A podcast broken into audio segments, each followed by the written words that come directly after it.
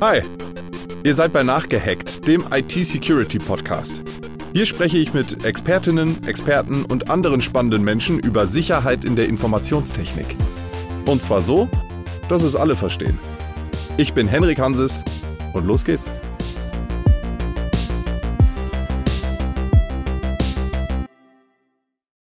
Im vergangenen Jahr, 2021, wurden in Deutschland über 3300 Startups gegründet. Die meisten Gründungen gab es im Bereich Software, Medizin und E-Commerce, also alles Bereiche mit hohen Sicherheitsanforderungen. Denn die Startups arbeiten oft mit Kunden- und oder Patientendaten. In dieser Folge reden wir vor allem über IT-Sicherheit bei Startups und IT-Sicherheit-Startups. Welche Rolle spielt IT-Security für Gründerinnen und Gründer? Welche Rolle sollten gerade für Sie IT-Security spielen? Wo gibt es eventuell auch Nachholbedarf? Und wo gibt es Hilfe, um eventuelle Sicherheitslücken zu schließen? Fragen dazu an die stellvertretende Geschäftsführerin Transfer am Horst Görz Institut für IT-Sicherheit und Leitung von Cube5, das Startup-Programm der Ruhr-Uni Bochum begleitet und unterstützt Gründungsinteressierte und Startups in den Bereichen Cybersecurity und IT-Sicherheit in jeder Entwicklungsphase. Von ihr wollen wir wissen, wie. Herzlich willkommen bei Nachgehackt, Friederike Schneider. Hm? Und äh, ja, bevor man sich als Startup dazu entschließt, sich in Sachen IT-Sicherheit überhaupt beraten zu lassen, braucht es vor allem eins, das Bewusstsein, dass das überhaupt nötig ist. Und dafür sorgt mein zweiter Gast mit seiner Firma, der Aware 7 GmbH, demonstriert er bundesweit auf beeindruckenden Vorträgen, wie schnell das gehen kann mit dem Hacken und gehackt werden. Das tut er übrigens nicht nur vor IT-Lern, sondern ganz allgemein auch vor Schulklassen beispielsweise. Wird er uns hoffentlich alles gleich erzählen. Insofern auch dir herzlich willkommen bei Nachgehackt. Matteo Große-Kampmann. Hallo. Zu Beginn jeder Folge stellen wir unseren Gästen drei Fragen. Und das äh, wollen wir auch bei euch so handhaben. Erste Frage, die ihr netterweise beide beantwortet. Wofür nutzt du den Rechner am häufigsten? Wir fangen an mit der Dame. Eindeutig fürs Arbeiten. Privat äh, eigentlich gar nicht gerne so umfangreich und für die Arbeit ist es wirklich in jeder Handlung unerlässlich. Das ist die, die Haupttätigkeit. Okay, Matteo, mhm. wie ist bei dir? Tatsächlich auch für die Arbeit. Ich habe zwar irgendwie noch so einen Gaming-Rechner rumstehen, aber ich komme eigentlich nicht dazu, da irgendwas anderes mitzumachen, als auch zu arbeiten. Und äh, um jetzt nicht nur Arbeit zu sagen, ich würde sagen, das meistgenutzte Programm ist tatsächlich mein Mail-Client, also E-Mails und irgendwie irgendwelche anderen Kommunikationskanäle. Das ist eigentlich so das Hauptwerkzeug. Ja. Wie viele E-Mails am Tag, die ihr beantworten müsst? Zu viele, zu viele. Ähm, manchmal sollte, denke ich, man sollte Porto auf E-Mails äh, verlangen, damit man nicht so viele Unnütze schreibt. Es ist äh, sehr äh, inflationär geworden. Keine Ahnung. Ich sollte viel mehr beantworten, als ich beantworte. Aber das Gute ist, wenn man sie lang genug liegen lässt, irgendwann erübrigt es sich. Dann ist es dann doch nicht so, äh, so dringend und so wichtig, wie man denkt. Ja, ja.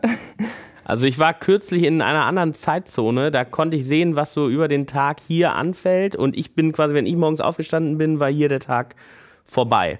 Und äh, da sind tatsächlich dann irgendwie so im Schnitt 90 bis 120 Mails eingegangen, wovon man aber in der Regel 70 einfach wegarchivieren kann und man reicht eigentlich, wenn man den Betreff liest und man weiß, okay, da muss ich jetzt was tun oder nicht. Ähm, genau, und auf, auf 30, 40 muss man irgendwie reagieren.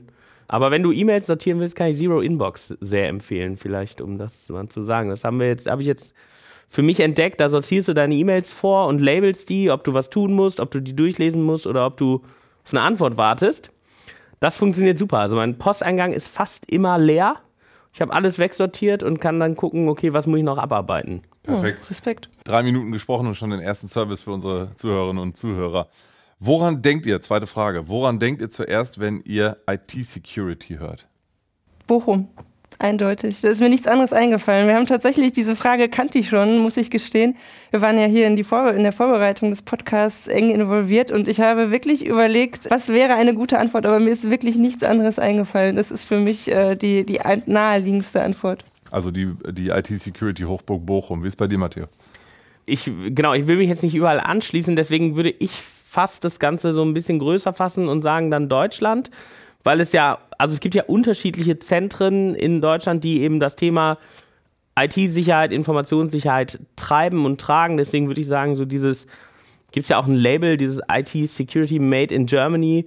Das ist, glaube ich, so ein, so ein Ding, worin wir Deutschen ja eigentlich immer auch schon gut waren. Ja, German Engineering war lange Made in Germany so als Marke und jetzt eben IT Security Made in Germany oder IT Security from Germany. Ich glaube, das äh, ist sowas, womit man sich ganz, woran ich so denke, ja, wenn ich das höre. Dritte Frage, Frederike, wurdest du schon mal gehackt? Ja, tatsächlich. Ähm, ich, äh, es ist ganz äh, peinlich, aber vielleicht deswegen auch gar nicht so schlecht, ähm, die Geschichte zu teilen. Ich bin so vor ungefähr neun Jahren darauf reingefallen, auf so ein, äh, eine sehr zweifelhafte E-Mail. Kriegen wir ja alle ständig hier irgendwie, möchtest du dies kaufen, du hast hier was geerbt, gewonnen, weiß ich nicht. Und ich habe eine E-Mail bekommen, ähm, äh, hier die Bilder vom Wochenende, äh, liebe Grüße, Sina. Und tatsächlich habe ich eine gute Freundin, Sina, und war mit ihr am Wochenende vorher äh, Junggesellenabschied feiern und habe auf die Bilder davon gewartet. Ach. Und dann kam diese E-Mail und da natürlich selbstverständlich draufgeklickt und dann kam irgendwie so das böse Erwachen, als ich den Absender der E-Mail äh, gesehen habe und dann passierte auch nichts weiter. Und dann hatte ich schon wirklich so ein ganz dumpfes Gefühl, ach Mist, jetzt hat es dich irgendwie erwischt oder hm, oder was war jetzt irgendwie. Und dann habe ich äh, eine Woche später eine Anf äh, einen Anruf bekommen ähm, von meiner Bank, die gesagt haben, ihre Kreditkarten wurde gehackt, wir müssen die jetzt sofort sperren, ihre Karten sind im Umlauf. Oh mein Gott. Und ich würde äh, jetzt sehr stark davon ausgehen, einen Zusammenhang äh, zu sehen, weil ich den Rechner ja auch ähm, dafür benutzt habe, auch äh, meine Kreditkarteninfos äh, geteilt habe. Und ähm, genau, das ist mir peinlicherweise tatsächlich ähm, passiert. Ich muss ja. sagen, ich finde das gar nicht so peinlich. Das war einfach nur ein blöder Zufall vielleicht, dass, äh, dass es gerade mit den Informationen aufeinander gepasst hat. Ich muss auch sagen, zu dem Zeitpunkt war mir das Thema überhaupt nicht bewusst. Ich habe da in de, in, zu dem Zeitpunkt auch noch in einem ganz anderen Bereich gearbeitet und war gar nicht sensibilisiert, irgendwie für das Thema Rücksicht zu nehmen. Das ist auch, wie gesagt, schon neun Jahre her. Da fand ich, war das auch in der öffentlichen Wahrnehmung noch gar nicht so präsent, wie es jetzt ist. Und es geht dann echt schnell. Also, ja. Wie viel Geld hast du verloren? Nichts. Gut, okay. Dann ist es gut ausgegangen. Matteo, wie ist es bei dir? Dass ich jetzt aktiv gehackt wurde, das, da würde mir jetzt aktuell nur was einfallen, so aus ICQ-Zeiten. Da gab es irgendwie sowas, das hat automatisch Warsheep. den äh, Warsheep, genau, 243394511, falls du mich adden willst, ist meine ICQ-Nummer. Wie bitte nochmal? 243394511, die kann ich immer noch auswendig. Ich glaube, das müssen wir überpiepen, oder? Also ich, will, ich nutze es nicht mehr, keine Ahnung. Ich weiß nicht, was mit der Nummer passiert. Also wäre vielleicht jetzt ein spannendes Experiment, mal zu gucken. Moment mal. Ja. Welche, ich glaube aber, damit ist auch eine E-Mail verknüpft, die ich gar nicht mehr habe. Aber keine Also, jetzt gebe ich viel zu viel Info. Wie ist deine Kontonummer? Das, die kann ich nicht auswendig. Also ICQ kann ich auswendig, benutze ich zwar seit Jahren nicht mehr.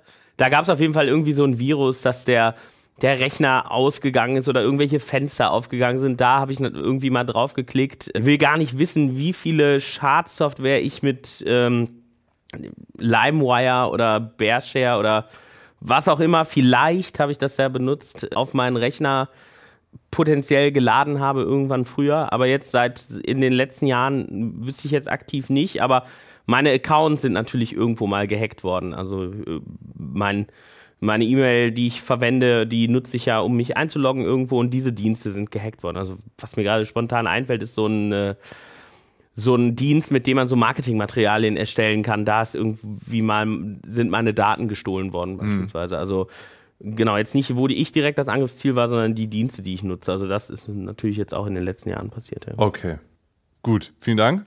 Äh, Und jetzt ran an die Buletten. Wir sprechen über IT-Sicherheit gerade für Startups. Friederike, ihr unterstützt mit Cube 5 äh, Startups, ähm, die sich äh, um IT-Sicherheit kümmern. Wie sieht denn diese Unterstützung aus? Wir geben Unterstützung vor, während und nach der Gründung. Das heißt, der erste Schritt ist erstmal zu sensibilisieren, ähm, darauf aufmerksam zu machen, dass Gründung eine Option ist. Die ähm, Studierenden, die bei uns studieren und auch an anderen Standorten in NRW sich mit IT-Sicherheit beschäftigen, haben die Welt offen. Da ist die Gründung eines eigenen Unternehmens eine von ganz, ganz vielen Optionen. Warum die attraktiv sein können, versuchen wir aufzuzeigen.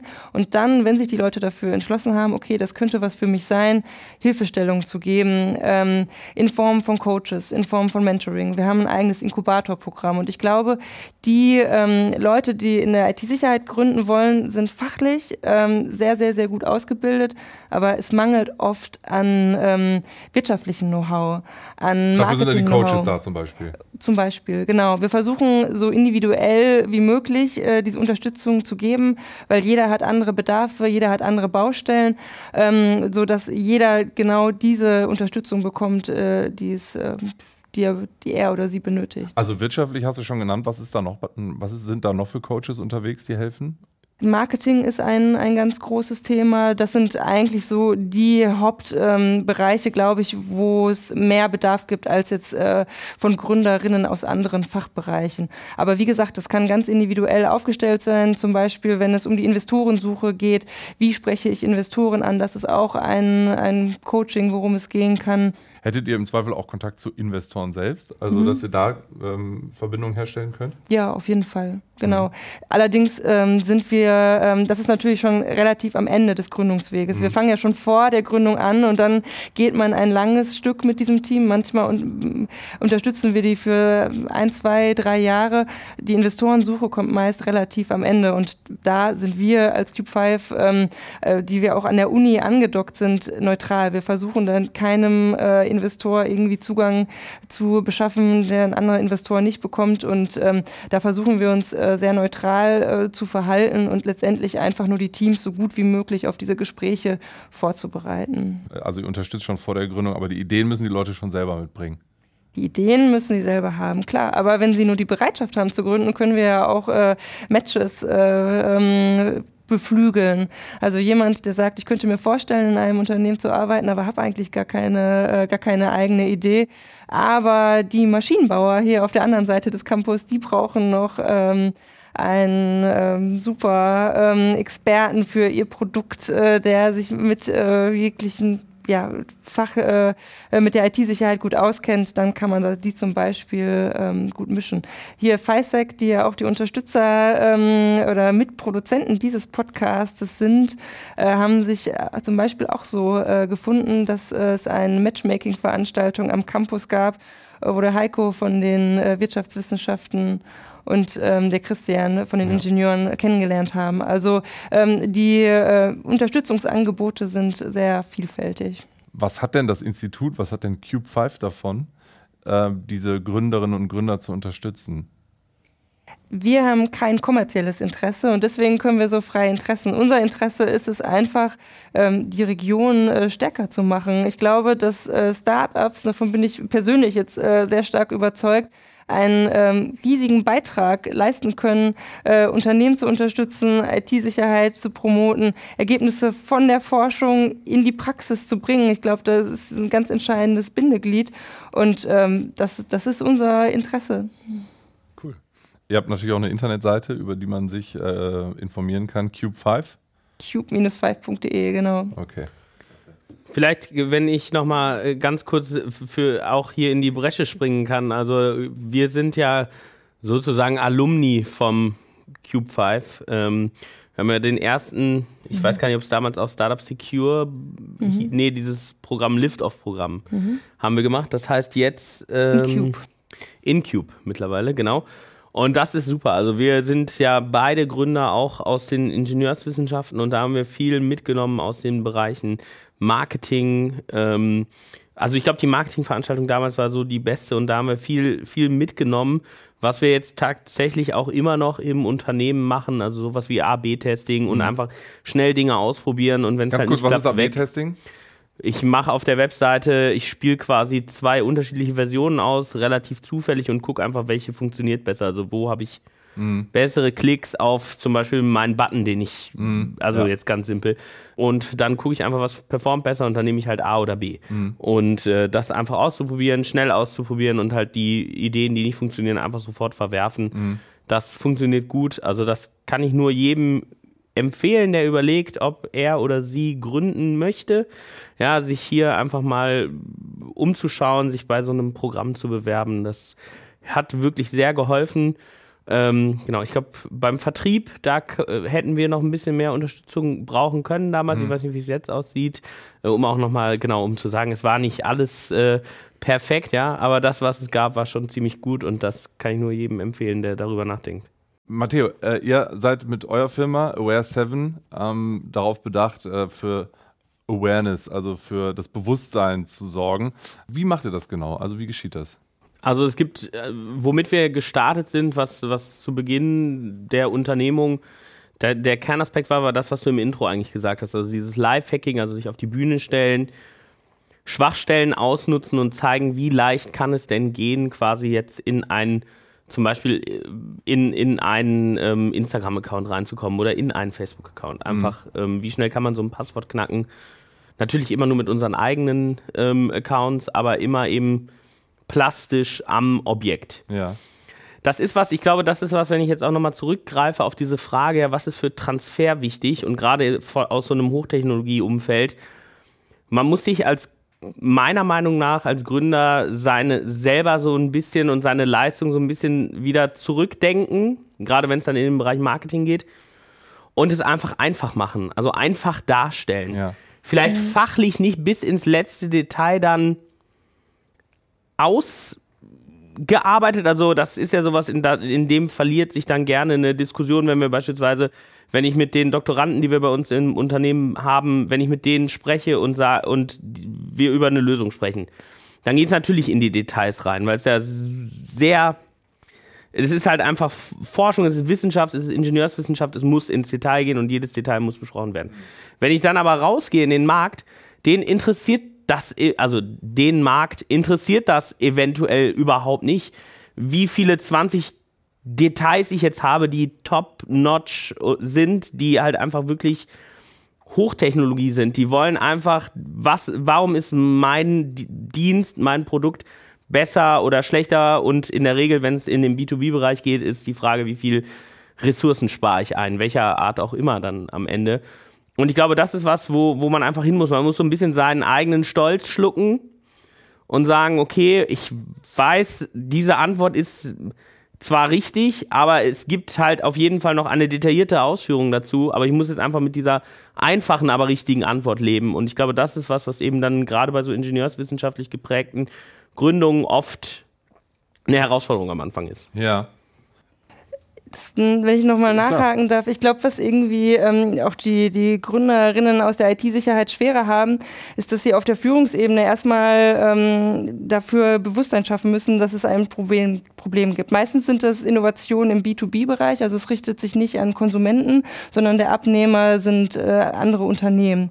Und da ist es so, natürlich äh, gucken die, ist es, macht es jetzt mein Produkt, meine Unternehmen effizienter, spare ich Kosten, macht es das irgendwie, ähm, verkauft es sich dann besser? Und das ist natürlich IT-Sicherheit nicht, das macht es nicht, sondern es sorgt erstmal nur für Schutz. Und dann ist es ein Sicherheitsrisiko von vielen, mit dem jetzt der äh, Geschäftsführer zu kämpfen hat. Und dann muss man erstmal dafür Bewusstsein schaffen, dass es natürlich für ihn auch relevant ist, seine Kronjuwelen zu schützen und warum es deswegen wichtig ist. Und ich glaube, diesen, diese Über Überzeugungsarbeit ist etwas, was jetzt äh, Gründerinnen aus unserem Bereich eher leisten müssen, als wenn man jetzt ein anderes Produkt verkauft. Stößt man denn so häufig auf Unternehmen, die sagen, ja, Mai, also IT-Sicherheit, wir wollen erstmal erstmal bringen wir den anderen Kram ans Laufen und dann kümmern wir uns irgendwann mal um IT-Sicherheit oder ich würde sagen, leider ja. Ne? Ich, ich glaube schon, dass sich das in den letzten Jahren ein bisschen gewandelt hat und da schon das Bewusstsein auf jeden Fall stärker da ist, als es jetzt noch vor fünf oder zehn Jahren der Fall ist.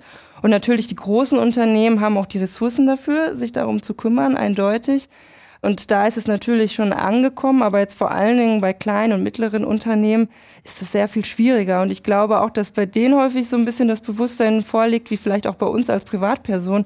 Ach, wen interessiert nun meine Sachen, meine Daten? Ich bin doch so klein und unwichtig, das äh, interessiert eh keinen. Äh, für mich trifft das nicht zu. Es wird ja nur Bundestag, Deutsche Bahn und weiß ich nicht, wie sie alle heißen, gehackt. Ne? Genau. Da wird es allerdings spannend, was ich ähm, gesehen habe. Ich habe so eine Veranstaltung, so ein Live-Hacking von dir und deinem Kollegen gesehen.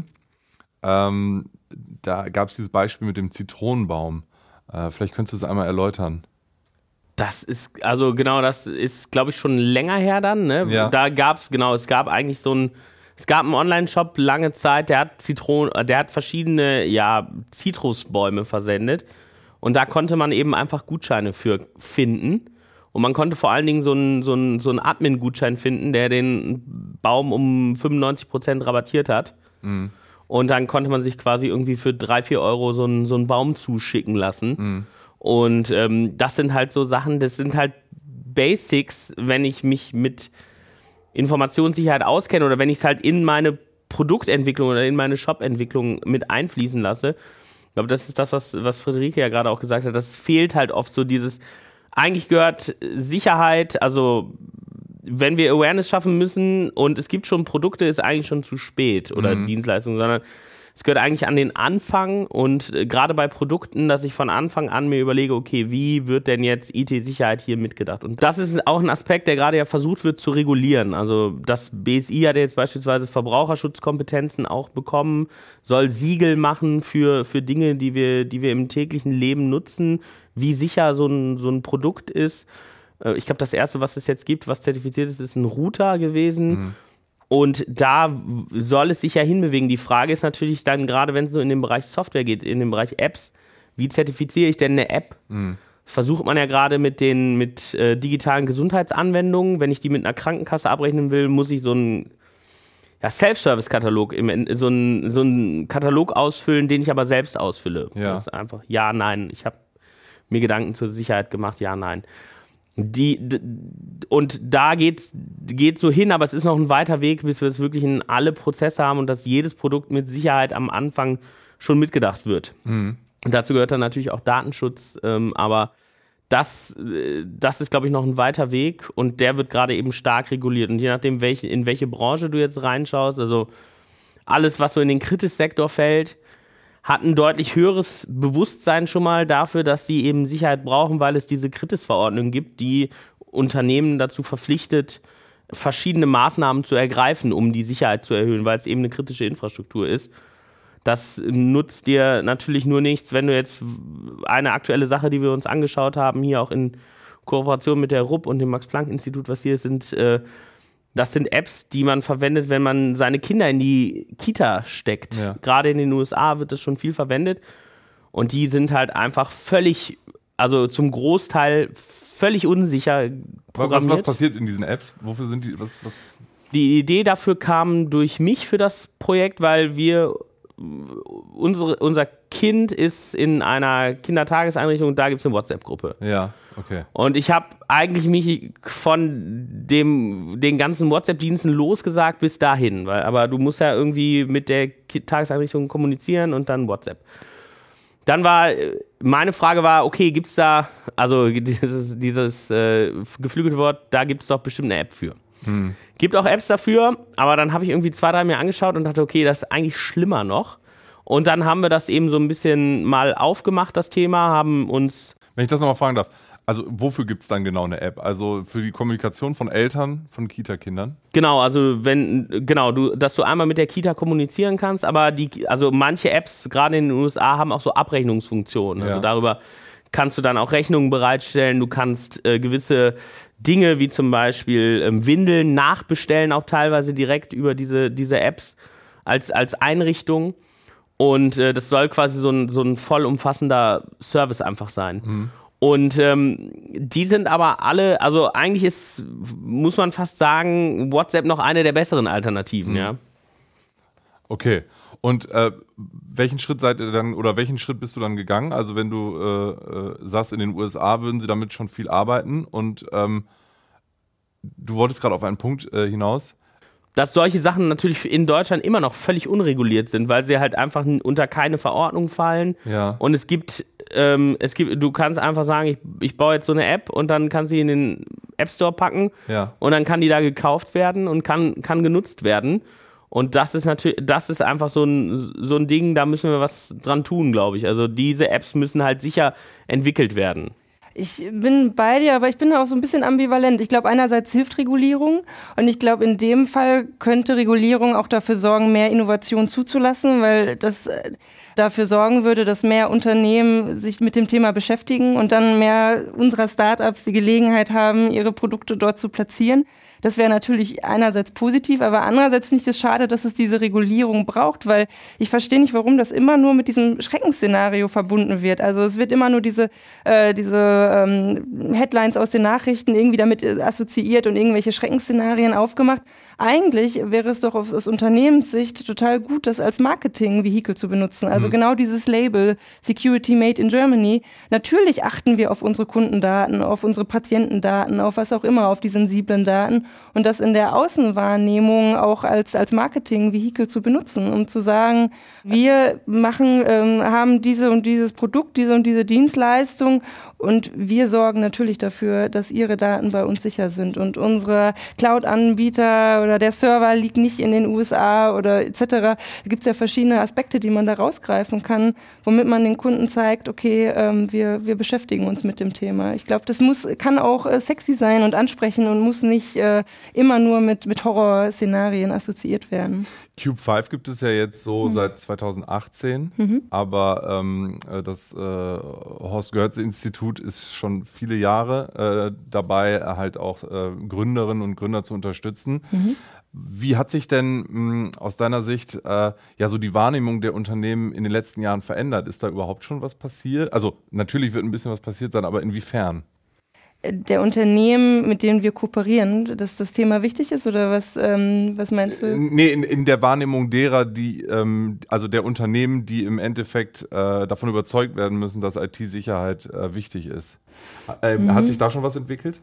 Ähm, auf jeden Fall, unbedingt. Also ich arbeite seit 2015 hier am Institut und alleine, wie sich das Institut seitdem entwickelt hat, zeigt schon, dass das Thema äh, enorm an Bedeutung gewonnen hat. Also als ich angefangen habe, waren wir zwei, drei Mitarbeitende in der Geschäftsstelle und jetzt sind wir fast 20. Also das ist enorm gewachsen. Wir haben Exzellenzcluster in der Zeit bekommen. Mhm. Das Max-Planck-Institut wurde gerade gegründet und es sind etliche Projekte hinzugekommen, die einfach aus Personal, ähm, mit der Personaldecke gar nicht alle ähm, gemacht werden können, mhm. wozu es die Möglichkeit gäbe.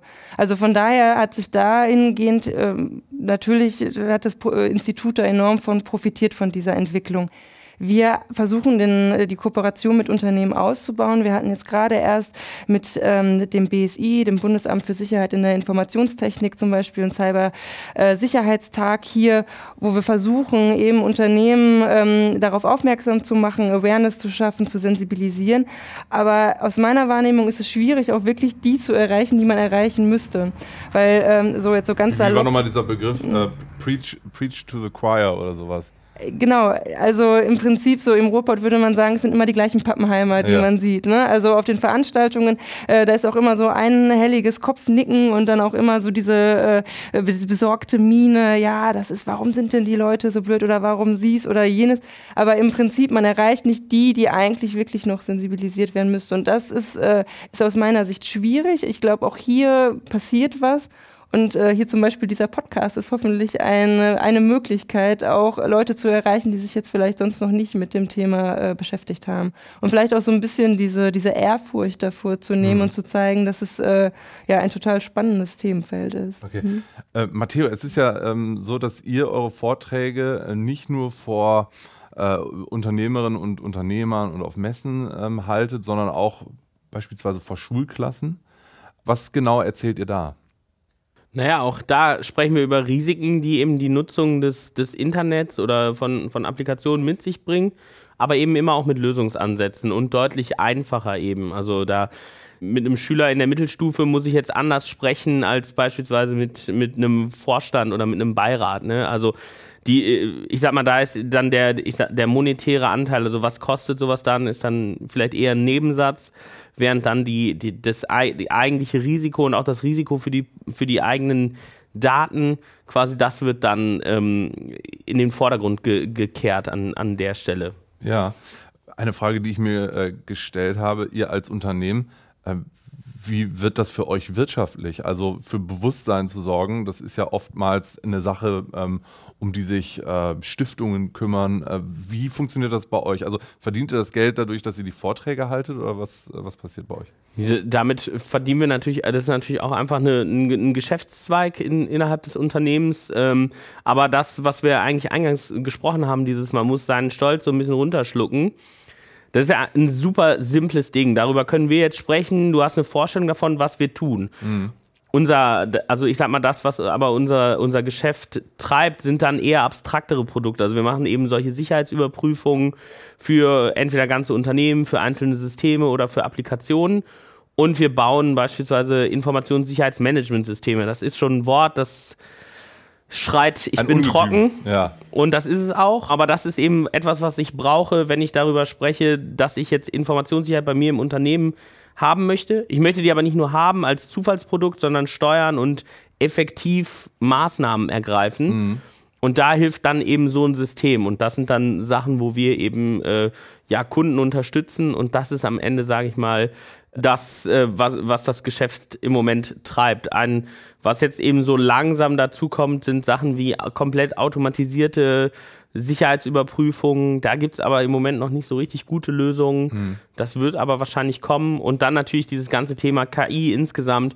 Wie mhm. verändert das den, den Angreifer? Ja, jetzt hatten wir ja gerade ähm, die Frau äh, Giffey, die mit äh, einem falschen ähm, jetzt muss ich, Vitali Klitschko ja. telefoniert hat quasi. Ja, mit einem der Klitschko-Brüder. Genau. Ja. Und das zeigt einfach, dass also künstliche Intelligenz ist, wird in uns in den nächsten Jahren im Bereich Angriffe beschäftigen, weil es jetzt einfach skaliert. Also so ein, ein, Angriff, der muss ja auf Angreiferseite auch wie ein Geschäftsmodell am besten skalieren. Und da sind die, das steht eben kurz davor jetzt. Und dafür müssen wir uns eben jetzt wappnen in Zukunft. Und das ist sicherlich was. Also wenn man diesen Angriff ähm, mit Frau Giffey äh, sieht, mit dem, mit dem äh, einem der Klitschkos, ähm, das ist ja so ein Ding, das war vor ein paar Jahren noch so ein Zukunftsszenario, dass äh, das Gesicht imitiert wird, dass Stimme imitiert wird. Ähm, rechnest du damit, dass solche Angriffe in Zukunft ähm, zur Regel werden? Also dass äh, irgendwelche, weiß nicht, irgendwelche Unternehmenschefs äh, kopiert werden und dann irgendwelche Zusagen geben oder sonst was? Einzelfälle, Einzelfälle davon gab es ja auch jetzt immer schon. Jetzt wird die Technologie halt einfach so günstig. Also ich kann es ja, wenn ich wenn ich es clever programmiere, mittlerweile auf dem Smartphone machen. Ja.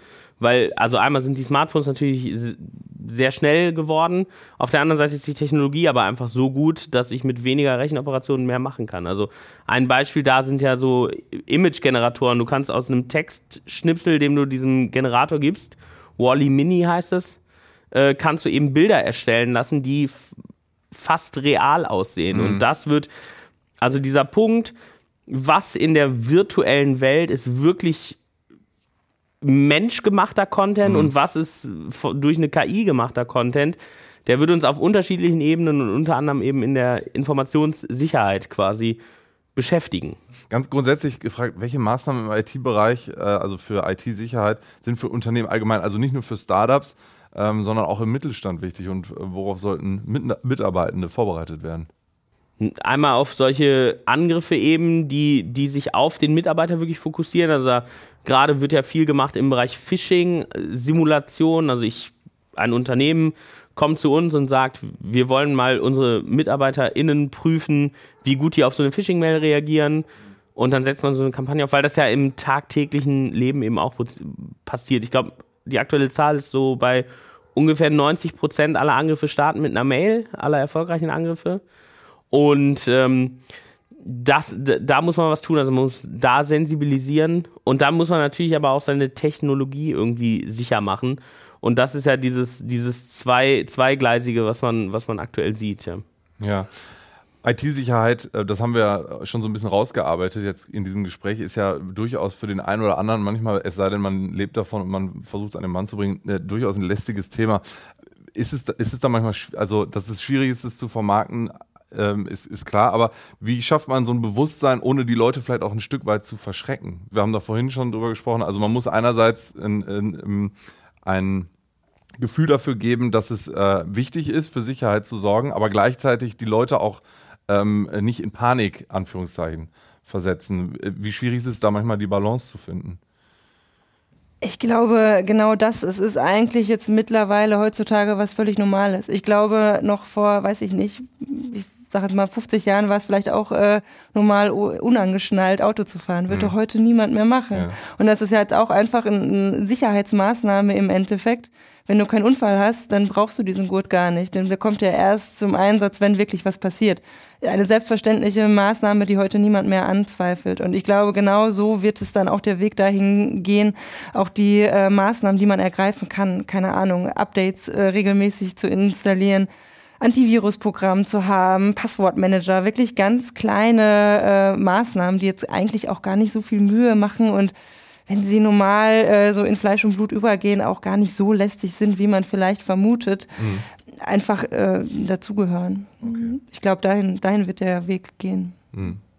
Ich glaube, was wichtig wird, ist einfach kleine Verhaltensänderungen irgendwie zu, zu erzeugen, weil ich kann, wenn ich jetzt, wenn wir jetzt beispielsweise in, in den Bereich Passwörter gehen, du, wenn du, wenn du heute keinen Passwortmanager benutzt und dann quasi von heute auf morgen all deine Passwörter umstellst, dann ist es so ein Riesenhaufen Arbeit, den wirst du nicht erledigen, weil es ist, eine un, es ist quasi erstmal eine unschaffbare Aufgabe und deswegen ähm, würde ich sagen, so kleine Schritte, so wie wenn wir anfangen wollen, beispielsweise uns gesünder zu verhalten. Ja, ich fange jetzt nicht an, vielleicht mir vorzunehmen, jeden Tag mit dem Fahrrad zur Arbeit zu fahren, weil das werde ich vielleicht eine Woche, zwei Wochen schaffen und dann oh, wird es einbrechen. Sondern du fängst halt an, fahr mal einen Tag die Woche zur Arbeit. Wenn du das drin hast, dann machst du mal zwei oder drei Tage. Ja, und so musst du das auch bei Informationssicherheit machen. Also lieber kleine Schritte machen und kleinen, aber gezielten Impact oder Verhaltensänderungen erzeugen und dann eben aber kontinuierlich diese kleinen genau, man sagt ja, ich glaube, ein, ein, eine Sache, die man da gerade sehr viel, ähm, womit man viel experimentiert, ist so, sind so Nudges, also so kleine Stöße in die richtige Richtung, sage ich jetzt mal, und dann aber auch kleinere Verhaltensänderungen einfach versuchen irgendwie zu ermöglichen im tagtäglichen Leben. Was, ich würde noch sagen, das ist. Was könnte das sein? Ja, zum Beispiel, wenn du jetzt sagst, okay, ich will meine Passwörter jetzt mal endlich sicher machen, ja. dass du halt irgendwie ein oder zwei Passwörter pro Tag dir vornimmst. Mhm. Klar, das verzögert natürlich den Gesamtprozess, aber du, das ist jetzt, sag ich mal, besser schaffbar, als wenn du jetzt sagst, okay, ich nehme jetzt mal einen Tag Zeit und mache alle meine Passwörter, ja. weil wahrscheinlich ist es so wie bei mir, wenn ich mir mal vornehme, ich mache jetzt einen Tag mal alle, hier beispielsweise Steuererklärung, ja, da mache ich dann, dann zwei Stunden und dann mache ich doch irgendwas anderes, weil es langweilig ist. Ja. Ja. Also ich habe noch einen, den habe ich mir von dir abgeguckt sogar. Du hast mir mal vor Jahren erzählt, dass ihr eure Mitarbeiter bei Wear 7 ähm, dahin versucht zu kriegen, dass sie immer ihren Computer sperren, wenn sie den, äh, den Platz verlassen. Ist ja auch sowas, man, man arbeitet gerade und dann, ach, ich gehe mal kurz zum Kollegen, frag noch mal kurz was, steht auf und äh, Laptop ist offen. Es könnte jeder reinkommen, äh, ist alles, alles frei zugänglich. Und dann war, glaube ich, äh, die Maßnahme der der, der es äh, erwischt wird, es nicht gemacht zu haben, muss irgendwie für die ganze Belegschaft Muffins mitbringen. Also das fand ich ein cooles Beispiel, was mir jetzt über Jahre noch in Erinnerung geblieben ist, was ja eigentlich auch wirklich eine ganz, ganz kleine Verhaltensänderung ist, ja. immer diesen Computer zu sperren, sobald man aufsteht. Anekdotisch kann ich an dieser Stelle sagen, ähm, dass ähm, ich das schon erlebt habe, dass wenn man seinen Computer nicht sperrt, dass es dann allen erlaubt ist, von dem Computer aus irgendwelche Spam-Nachrichten zu verschicken. Insofern wäre das äh, auch eine heilsame Möglichkeit, alternativ zu den Muffins, die dann ja wieder in Richtung ungesunde Ernährung gehen würden. Genau, aber vielleicht noch ein An Anschlusskommentar. Also ich stimme dir in allem zu, was du sagst und ich glaube, diese kleinen Verhaltensänderungen und vor allen Dingen dieses Bewusstsein darüber, sowohl bei Privatnutzerinnen als auch bei Unternehmen, ich glaube, das ist der richtige Weg. Aber eine ganz andere Ebene ist ja auch nicht nur alles auf den Nutzer abzuwälzen, sondern auch zu sagen, die Softwareentwicklung müsste viel sicherer sein. Da spielt es glaube ich, noch keine so prominente Rolle.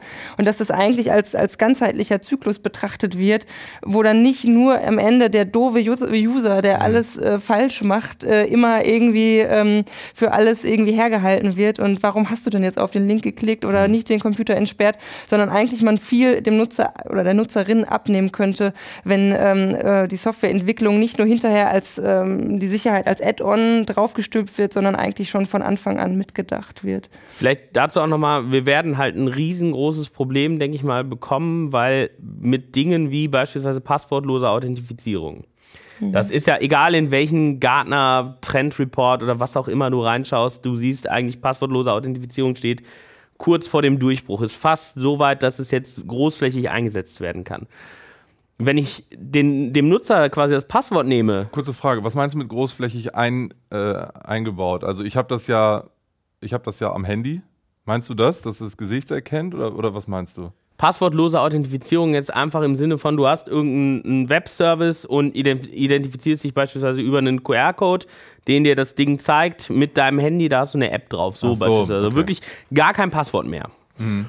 Und, ähm, oder, äh, und du hast, du hast dann ja quasi klar, du kannst dann so große Dienste einsetzen wie Google, die das sicherlich implementieren werden oder, oder irgendwelche anderen großen Internetkonzerne, ähm, die das machen werden, aber die Unternehmen in Deutschland müssen da ja auch hin. Und dann ist die Verantwortung, die wird shiften vom Nutzer hin wieder noch mehr zur IT-Abteilung.